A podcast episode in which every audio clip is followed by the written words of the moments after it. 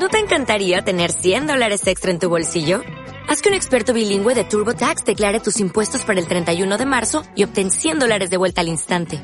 Porque no importa cuáles hayan sido tus logros del año pasado, TurboTax hace que cuenten. Obtén 100 dólares de vuelta y tus impuestos con 100% de precisión. Solo con Intuit TurboTax. Debes declarar para el 31 de marzo. Crédito solo aplicable al costo de la presentación federal con TurboTax Full Service. Oferta sujeta a cambios o cancelación en cualquier momento. Gracias por elegir un programa de la red de podcast de Aprendiz de Diabetes. Demos voz a la diabetes.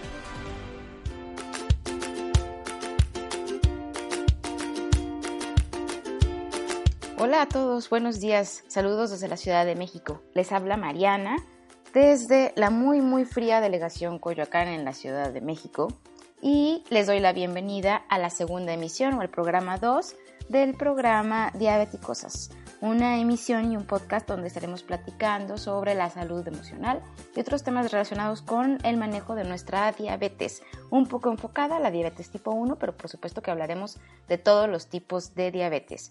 Hoy les quiero platicar de algo que se escucha por ahí, de un refrán importantísimo que seguramente en otros países también se menciona y no solo en mi país. Mal de muchos, consuelo de tontos. Estoy segura de que lo han escuchado. Mi programa se llama en realidad Mal de muchos, consuelo de otros, porque la palabra tontos pues en realidad no va conmigo y no es el tipo de palabra que a mí me gusta utilizar para referirme a los demás. Podemos decir, de hecho, realicé una búsqueda en Internet y pude encontrar que este refrán está relacionado con la desgracia o consuelo, ya que existen personas que se consuelan con saber que no solo a ellas les está pasando algo desafortunado, una desdicha o un infortunio. Esta idea es un poco absurda, ya que los problemas no mejoran porque afectan a todos. En realidad, no. No porque todos los demás se sientan tristes por vivir con diabetes quiere decir que yo debería eh, de forma automática encontrar consuelo. Sin embargo, sí funciona un poco así. En el caso de la diabetes, sentirnos acompañados o sentirnos que no somos los únicos que viven con diabetes puede tener un impacto realmente positivo en la forma en cómo manejamos nuestra condición de vida. Hablaremos entonces sobre eso y muchas otras cosas. Además, este tema de mal de muchos, consuelo de otros, me hace pensar y te hará pensar a ti también que me escuchas que encontrar a otras personas que viven con la misma condición de vida que nosotros nos dará, quizá no de forma automática, pero nos dará la posibilidad de aprender de la experiencia del otro y si bien no siempre brindará consuelo, pues nos ayudará a ir aprendiendo poco a poco a través de la experiencia de los demás. Afortunadamente para nosotros hay personas que han vivido más años y de mejor forma que nosotros su diabetes tipo 1 y es de esas personas con más experiencia, más pericia y más educación en diabetes de quienes podremos ir aprendiendo un poco más cada día. Así, por ejemplo, tienes ahora una serie de podcasts, Aprendiz de Diabetes, donde encontrarás a diferentes personas que tienen experiencia en diferentes temáticas que podrán ayudarnos a todos a aprender. La velocidad de la información y los nuevos protocolos de Internet a través de las redes sociales específicamente han motivado algunos cambios importantes en cuanto al seguimiento y el tratamiento de algunas condiciones, entre ellas, por supuesto, nuestra diabetes. Estamos ya en una época en la que podemos encontrar cualquier tipo de información sobre cualquier tema en Internet, pero es muy importante y no me dejarás mentir que debemos tener la capacidad de utilizar de forma responsable todos estos medios encontrarás que en Facebook aparecen todos los días mensajes diferentes relacionados con productos que ayudan en el manejo de la diabetes. Tenemos que ser muy responsables en saber identificar la información fidedigna de la información que no lo es. Pero bueno, todo esto nos lleva a hablar sobre salud 2.0. La salud 2.0, que si bien ya es un concepto un poco viejito, pero del cual te quiero hablar un poco hoy, la salud 2.0 se refiere a una forma multidisciplinaria, esto quiere decir donde participan personas de diferentes especialidades y disciplinas, y también es algo, un modelo integral de atención a la salud basada en la persona. Esto quiere decir, en palabras y en resumen ejecutivo diría yo, que en este modelo participan activamente las personas diagnosticadas con diabetes, o sea, nosotros, junto con los profesionales de la salud, nuestros médicos, y la industria, la industria farmacéutica, utilizando nuevas tecnologías como Internet. Podrás ver, por ejemplo, en cuentas de Twitter y si visitas con mucha frecuencia, estoy segura que sí, Facebook, que ciertos hashtags que utilizamos las personas que vivimos con diabetes también son utilizados por la industria. Pues bueno, ahora este modelo Salud 2.0 nos permite que a través del Internet y a través de estas redes sociales, cada vez un poco menos Facebook, cada vez un poco más podcasts e Instagram, participemos todos juntos. Y aquí aparece entonces un concepto que para muchos no será desconocido, la educación en diabetes entre pares. Pero bueno, vamos por partes. Primero, ¿qué es la educación en diabetes? Seguramente lo has escuchado muchísimo y lo has escuchado mucho en ediciones distintas de estos podcasts a través de las otras personas grandiosas que participan con sus programas. ¿Quién es el educador en diabetes? Bueno, si apenas te vas incorporando a este mundo y esta aventura de la diabetes, debes saber que el educador en diabetes principalmente y generalmente es un profesional de la salud. Este profesional de la salud puede ser de diferentes disciplinas que ahorita estaremos mencionando. Brinda sus servicios en diferentes escenarios. Pueden ser hospitales, pueden ser sus consultorios, pueden ser organizaciones sin fines de lucro y también algunos de ellos participan en la industria del cuidado de la diabetes. También encontramos personas que viven con diabetes en, realizando la función del educador en diabetes. Estas personas además desempeñan una excelente labor brindando información a personas con su mismo padecimiento, bueno, condición de vida, a mí es el término que me gusta utilizar, sobre su estilo de vida. A estos, a todos estos, les conocemos como educadores en diabetes entre pares. Y ahora hablaremos al respecto también y sobre el debate que esta figura ocasiona en no solo mi país, sino en todo el mundo. Como te mencioné, en prácticamente todos los países el educador en diabetes es un profesional de la salud. Se requiere, esto quiere decir, un título o una licenciatura o un grado de especialidad en alguna disciplina que tenga que ver con el cuidado de la salud. En México, por ejemplo, casi todos los educadores en diabetes son además nutriólogos y solo algunos cuantos, como quien te habla hoy, somos psicólogos. Bueno, el papel principal de esta figura es ayudarnos a incorporar a un, un, nuevo estilo de vida en la vida que ya teníamos, pues la diabetes se presenta de pronto y tenemos que ir incorporando poco a poco algunas estrategias, entre ellos planes de alimentación saludable, un programa de actividad física, realizar nuestro automonitoreo, y además tenemos que ir incorporando y aprendiendo sobre herramientas clave para la prevención de complicaciones, al mismo tiempo que se nos ayuda a aprender a solucionar problemas y ajustarse, ajustarnos emocionalmente a nuestra vida con diabetes. Este ajuste emocional no es nada sencillo. Imagínate que de pronto tenemos que aprender un montón de cosas para poder manejar de forma eficaz. No podemos decir si es buena o mala porque los números y la diabetes no se clasifican en bueno o malo, pero debemos de, de pronto aprender y adquirir un chorro de estrategias y de habilidades para poder manejar de mejor forma nuestra diabetes y así por supuesto que vamos a prevenir a largo plazo todas esas complicaciones que estoy segura que a ti te dan miedo al igual que a mí.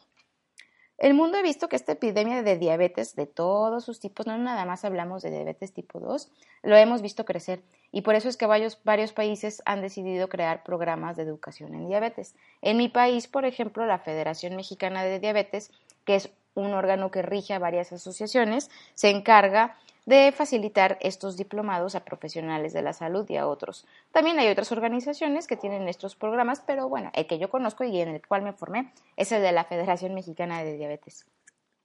De esta forma se pretende educar a quienes ya viven con este padecimiento para ayudarles a mejorar su autocuidado y, por supuesto, como te comenté, prevenir complicaciones. Pero también intentamos educar a la población en general para adoptar medidas preventivas. La figura del educador en diabetes aquí y en todos lados debe seguir creciendo al pasar los años. De acuerdo a datos emitidos por la Federación Internacional de Diabetes y que estuve leyendo antes de darme a la aventura de hablarte en este podcast, de continuar el crecimiento de esta epidemia, es decir, el número de personas diagnosticadas con diabetes, pronto no habrá el suficiente número de profesionales de la salud para podernos atender a todos. Por eso es tan importante que poco a poco invitemos a nuestros amigos profesionales de la salud, además a formarse como educadores en diabetes. Por supuesto que algunas organizaciones, entre ellas la Federación Internacional en Diabetes, no quita del renglón la posibilidad de que las mismas personas que viven con diabetes sean entrenadas de forma tal que puedan ayudar en la educación de otras personas que viven con la misma condición que ellos. Esto es un enorme debate en mi país. Así, por supuesto, si nos preguntas a algunos de nosotros que además vivimos con diabetes, se haría una red de trabajo cuyo fin sería el control de las complicaciones de la diabetes y la prevención de la diabetes tipo 2 en la medida en la que se pudiera, puesto que sabemos bien que no todos los casos pueden prevenirse. Podríamos prevenirlo quizá en algunos de estos casos a través de esta información. En mi país, como te platico, la historia es realmente compleja. Existe una red grande de educadores en diabetes, todos ellos profesionales de la salud, que dedican su práctica a atender esta condición. Sin embargo, las instituciones de salud públicas no cuentan con la figura ni los puestos suficientes. El educador en diabetes en mi país y desde mi perspectiva personal dedica únicamente parte de su labor a la educación en diabetes, puesto que, como te platiqué anteriormente, generalmente se trata de médicos especialistas, nutriólogos, psicólogos, dentistas y también encontramos de pronto trabajadores sociales que no realizan nada más labores de educación en diabetes, sino que la combinan con sus otras áreas de experiencia. Pero, hace rato mencionamos algo importantísimo, la educación en diabetes entre pares. Por supuesto, siempre he pensado, en lo personal, es una opinión personal, pero estoy casi segura que estarás de acuerdo, que la voz del paciente experto es siempre útil, pero es pocas veces tomada con la seriedad necesaria. Educar a miembros clave de nuestras comunidades para colaborar en un modelo de promoción de la salud en el caso de diabetes podría tener resultados asombrosos. De ninguna manera quiero decir que esta, este, esta labor de la educación en diabetes entre pares reemplaza el consejo de una persona experta en su condición de vida. Pero, vaya, lo que quise decir es que de ninguna manera el consejo de quienes somos expertos en nuestra condición de vida reemplaza al consejo médico formal. Sin embargo, y espero ahora sí ser clara porque hablé tan rápido que me empecé a hacer bolas yo misma, sin embargo, el intercambio de idea, el aprendizaje entre pares y sentirnos acompañados en un proceso de duelo por la pérdida de lo que creíamos que era salud es invaluable. La educación en diabetes entre pares ha demostrado desde hace mucho tiempo sus beneficios. Sin embargo, no todos tenemos los conocimientos necesarios y requeridos para poder transmitir a otros sobre diabetes y ayudarles a tomar las mejores decisiones. Siendo este el escenario, es importante optar por fuentes de Internet creadas y revisadas por especialistas, cuyo currículum y experiencia sean fácilmente comprobables. Esto en referencia a la educación en diabetes entre pares a través de las redes sociales, específicamente de Internet. Sabemos bien y ya tenemos bien identificadas a las figuras clave de la educación en diabetes en nuestros distintos países y que además participan en labores que tienen que ver con difusión de información en Internet. Por supuesto que hay que darnos a la tarea de buscar no nada más estas fuentes fidedignas y de saberlas reconocer y de preguntar a nuestros profesionales de la salud cuáles son las que recomiendan, sino podemos darnos a la tarea de buscar páginas de organizaciones civiles con calidad de información sustentada no confiar, por ejemplo, en sitios donde solo se proporcionen testimonios o se presenten figuras del antes y después, aunque ciertamente algunos de nosotros sí publicamos fotos de nuestra glucosa antes y después. Bueno, esto fue un chistorete, pero la verdad es que a veces sí lo hacemos. Existen también unos colectivos de personas con diabetes, que son grandes ejemplos, si me preguntas a mí en mi papel de educadora en diabetes, grandes ejemplos de educación en diabetes entre pares. En realidad, estos son grupos de personas dedicadas a tuitear, entre comillas, y a bloguear, entre comillas, sin parar, cuya temática principal, pues, es evidentemente la diabetes. Si me preguntas a mí, son grupos de voceros y líderes de opinión en temáticas en torno a diabetes. Sí, sí, sí. Usé temáticas con S, puesto que la diabetes tiene múltiples temas de los que se busca información y de los que podemos hablar.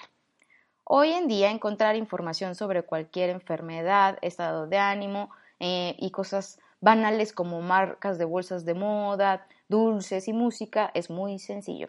Diríamos pues que se resume en un clic, pero esa información que estamos leyendo es fidedigna. Bueno, los colectivos tienen esa ventaja. Quienes forman parte de este trabajo colaborativo han demostrado con credenciales varias, no forzosamente credenciales tipo escuela, y en actitudes también varias, que tienen conocimiento suficiente sobre el tema para luego poder vertirlo en sus redes sociales y hacer que ese consejo llegue a otras personas con diabetes. En América Latina ha habido ya un par de intentos, entre ellos hashtag o gatito diabetes LA, refiriéndose a diabetes Latinoamérica. Y en otras regiones hay sus respectivos grupos con sus respectivos hashtags. Si me escuchas desde España, segurísimamente conocerás y te sonará familiar hashtag diabetes ESP. Y si estás en otras regiones, quizás hashtag DOC, refiriéndose a, más bien este, por sus siglas en inglés, de Diabetes Online Community, también te suene conocido. Hace algunos años, entonces en México, tuvimos una reunión de voceros de diabetes donde los asistentes acordamos trabajar en ofrecer información con responsabilidad Intentar hacer que ésta llegue a otros que no han tenido la fortuna de enterarse, siempre vigilados por especialistas y nuestros colegas. Jamás publicamos algo que no sea de inmediato revisado por el otro, de manera informal, por supuesto, y de esta forma nos aseguramos de hacer llegar la información correcta, fidedigna e incluso cuando no se trata de mera opinión personal basada en evidencia científica. Bueno, siendo así, es que en esta emisión de Mal de Muchos con este consuelo de otros, yo quería hablarte y recomendarte algunas fuentes que pueden servirte, si bien no solamente a recibir mayor información sobre el manejo de la diabetes tipo 1, también podrás encontrar mucha información que ayude en el manejo y en la mejora, podríamos decir, de tu salud emocional. Leer y estudiar sobre diabetes nos hará tener mayores y mejores herramientas para poder estar, por supuesto, más relajados, que es finalmente el objetivo, ¿no? Una de las fuentes que quiero recomendarte hoy es la página de Educa 10. Educa 10 seguramente la conoces. Ella es Elena y es una educadora en diabetes mexicana. La conocí cuando ambas trabajábamos en la Federación Mexicana de Diabetes. Pues bueno, Elena además es maestra en educación y se ha encargado de demostrar cómo los pacientes podemos llegar a estar tan informados como cualquier profesional de la salud y cómo podemos trabajar en equipo para ayudar a otras personas. Elena ahora es una educadora en diabetes certificada. Hace muchos años no lo era, era una educadora en diabetes entre pares y ahora después de su doctorado y todos sus múltiples estudios, uno de ellos en educación, logró cursar la certificación y puedes encontrar todo lo que ella tiene para contar en su cuenta de Twitter que es arroba educa10. Otro de los ejemplos que quiero proporcionarte como información fidedigna y como educación en diabetes entre pares es mi diabetes. Marcelo no necesita presentación. Marcelo y yo tenemos una relación tremendamente complicada, pero estoy súper segura que en el fondo nos queremos. Marcelo es publicista, era, ahora es vocero y otras cocinero, gran esposo, papá de un adulto joven y otras cosas que no confiesa, pero Marcelo es un chorro de cosas. Fue diagnosticado en 1986, sí, Marcelo hizo una investigación y desde 2009 trabaja sin parar en la difusión de información para otras personas como él y como yo, y como seguramente tú, y si tienes pacientes y si eres profesional de la salud para tus pacientes. Su cuenta de Twitter es arroba mi diabetes. También quiero recomendarte a Carolina Zárate. Carolina es de Colombia y ella se, ella, el blog de Carolina se llama Blog Diabético Tipo 1. Carolina forma parte de la primera generación de blogueros de diabetes LA. Ella, de hecho, fue diagnosticada en 2004 y tiene cerca de 30.000 seguidores en sus redes sociales. Su contenido siempre es positivo y muy educativo. Además, verás que visualmente es interesantísimo. Su cuenta de Twitter es arroba carolina-tipo 1. Por supuesto que estarás diciendo, pero Mariana, solo estás mencionando fuentes de información de Latinoamérica, pues sí, como seguramente tú me escuchas desde España, vas a poder intercambiar conmigo algunas de estas fuentes para que en una siguiente emisión podamos platicar también sobre ellas. Estas son las fuentes que yo, desde mi ojo de profesional de la salud, te recomiendo esta mañana. También te voy a recomendar a Diabetica Solutions. Ella es Daniela y es una grandiosa persona. A ella la conocí hace algunos años ya. Es psicóloga igual que yo y además es educadora en diabetes y no puedes perderte de todo lo que tiene para platicar Daniela está trabajando activamente en crear información y está estudiando mucho los efectos emocionales sobre la hipoglucemia, de la cual tenemos mucho que contar. Su cuenta de Twitter es Diabética Solutions todo junto. Y además, y por último, quiero recomendarte la página Jaime Mi Dulce Guerrero y a la familia Ferrer. Mila y Jimmy son papás de Jaime. Jaime es mi amigo. Jaime es un niño adorable que vive con diabetes. Bueno, ahora es un adolescente adulto joven. Mila y Jimmy pues son papás de, de Jaime, de Gabriel y de Diego. O sea, no nada más es un niño, son varios niños, pero solo ahí Jaime vive con diabetes. Y en su página vas a poder encontrar información eh, pensada para papás, para ayudar a informar al par, al papá de otro niño y por supuesto a los profesionales de la salud. Su cuenta de Twitter es arroba dulce-guerrero. Bueno, estas son las recomendaciones que te tengo para hoy. Pero para acabar con este programa, entonces, ¿qué tengo yo para contar? Mal de muchos, si es consuelo de otros. La primera respuesta que yo tendría para ofrecerte sería no, en realidad no. Saber que muchos otros la están pasando mal como nosotros en cuanto al manejo de diabetes se refiere no nos brindará salvo un consuelo temporal. Lo que sí podemos hacer es utilizar este mal de muchos para crear comunidad, trabajar todos juntos en equipo, alzar nuestras voces al unísono, eso sí que lo podemos hacer. Y aprender del otro, pues siempre será muy recompensante. Verás que poco a poco, en cuanto más sepamos de diabetes, más fácil será nuestro manejo y mejor y más fácil será evitar las complicaciones a las que todos le tememos. Aprovechando esta emisión, de, estoy segura que sabes bien que se acerca el Día Mundial de la Diabetes. El Día Mundial de la Diabetes hay grandes cosas preparadas y esperamos poder publicar y hablarte en una siguiente emisión todo lo que se realizó y las actividades distintas que hubo alrededor del mundo.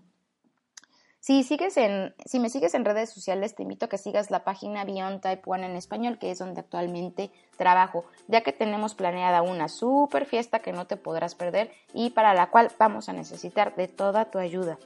Te invito además a que escuches todos los otros podcasts de Aprendiz de Diabetes. De verdad que no te arrepentirás y encontrarás muchísima información que podrá ayudarte en tu día a día. No dejes de escribirme, mándame tus preguntas para que yo pueda platicar de otras, otras más divertidas cosas y nos vemos aquí en la siguiente emisión. Ya sé que hablé muy rápido, estoy trabajando por mejorarlo, se los prometo. Nos vemos pronto y este, recomiendo debatir cosas. Mándame un correo. Bye.